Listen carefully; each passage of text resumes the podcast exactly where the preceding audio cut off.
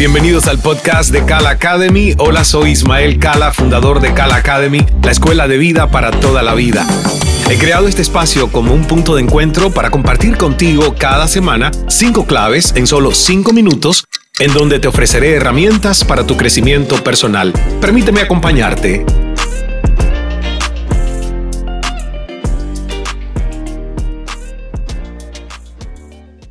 Hola, hola, por aquí Ismael Cala y esto es 5x5 en este podcast semanal de Cala Academy. Vamos a derribar cinco mitos o falsas creencias más comunes que nos boicotean a la hora de perdonar. ¿Alguna vez te has puesto a pensar qué es exactamente lo que me impide perdonar? Pues resulta que la mente y el ego muchas veces nos ponen trampitas de las que nos convencemos incluso para autoboicotearnos ese camino maravilloso que nos otorgaría un gran beneficio. En este caso es perdonar, perdonar una ofensa, perdonar un daño y a veces no nos damos cuenta, pero no lo hacemos porque nos hemos quedado enquistados en la comodidad de quedarnos en el lugar conocido de la víctima. Repasemos entonces estos cinco mitos o engaños que nos hacen creer que yo no soy capaz de perdonar o que no merezco perdonar o que está justificado el no perdonar. El primero, aún no consigo olvidar. Falacia número uno. El perdón no es amnesia. Perdonar no significa olvidar lo sucedido. El olvido es un proceso involuntario que se irá dando o no con el tiempo. Lo importante es cómo recuerdas los hechos. Lo importante es la carga emocional del impacto que hoy tienes y que le sigues poniendo y lo que te dices a ti misma o a ti mismo de ello. Los juicios, autojuicios. Si lo sigues recordando en primera persona y asociándote emocionalmente al hecho, o si te has podido distanciar o verlo simplemente como una película. Si además de rumiar y resentir el hecho, cognitivamente te repites que fue una injusticia, que el otro o la otra te odia, que fuiste tonto, que fuiste víctima, lejos de perdonar empezarás a sentir rencor. De hecho, recordar lo ocurrido sin tener que revivirlo te permitirá establecer límites claros y ponerte a salvo de futuras agresiones si fuera necesario. Ahora, veamos el mito número dos. Primero me tienen que pedir perdón no siempre pasa que las personas vienen corriendo y se arrodillan ante nosotros para pedirnos perdón, ¿verdad? Lo cierto es que sería terrible si el perdón dependiera del arrepentimiento de la otra persona. Hay gente que muere sin disculparse ni reconocer sus errores. Entonces, si lo que buscas es una reconciliación, definitivamente tiene que haber un reconocimiento del daño causado y un compromiso de que no volverá a ocurrir.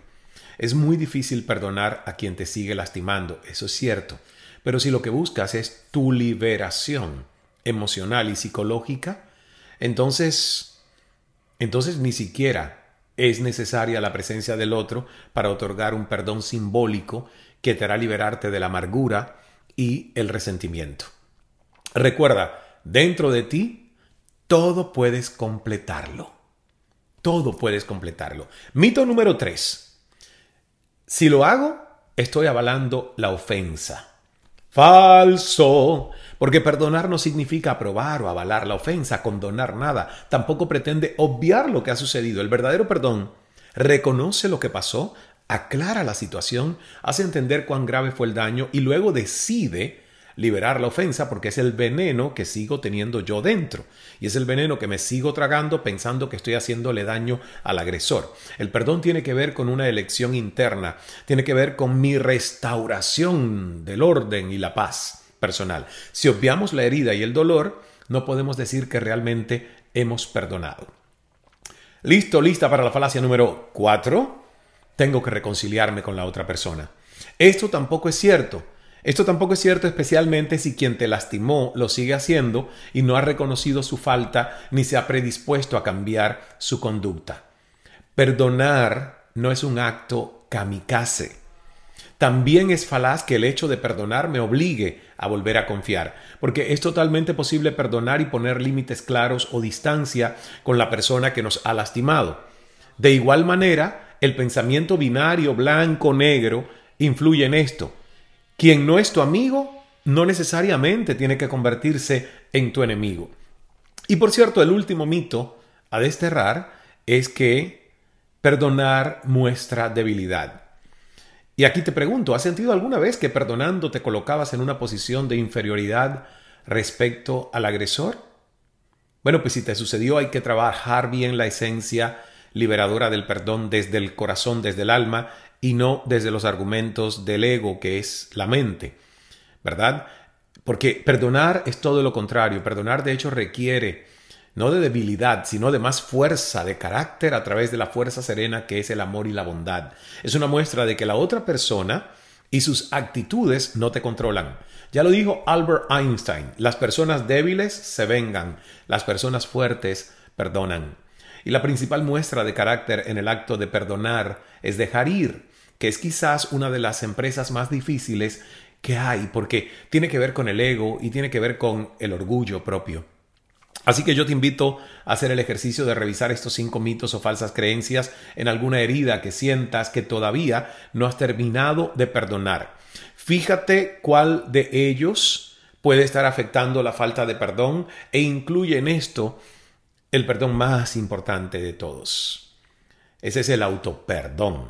Es decir, perdonar aquellos juicios sobre mi persona, en este caso sobre tu persona, relacionados a eventos o actitudes que no has perdonado en ti. Gracias por la atención. 5x5 Baikala Academy. Nos vemos en la Escuela de Vida para toda la vida, el portal de crecimiento personal hecho pensando en ti. Visítanos en cala.academy. cala.academy. Estas fueron mis cinco claves de la semana en solo cinco minutos. Espero que te hayan sido de utilidad para tu desarrollo personal. Pon en práctica cada una de estas recomendaciones y da el paso hacia una vida aún más consciente, llena de plenitud y paz.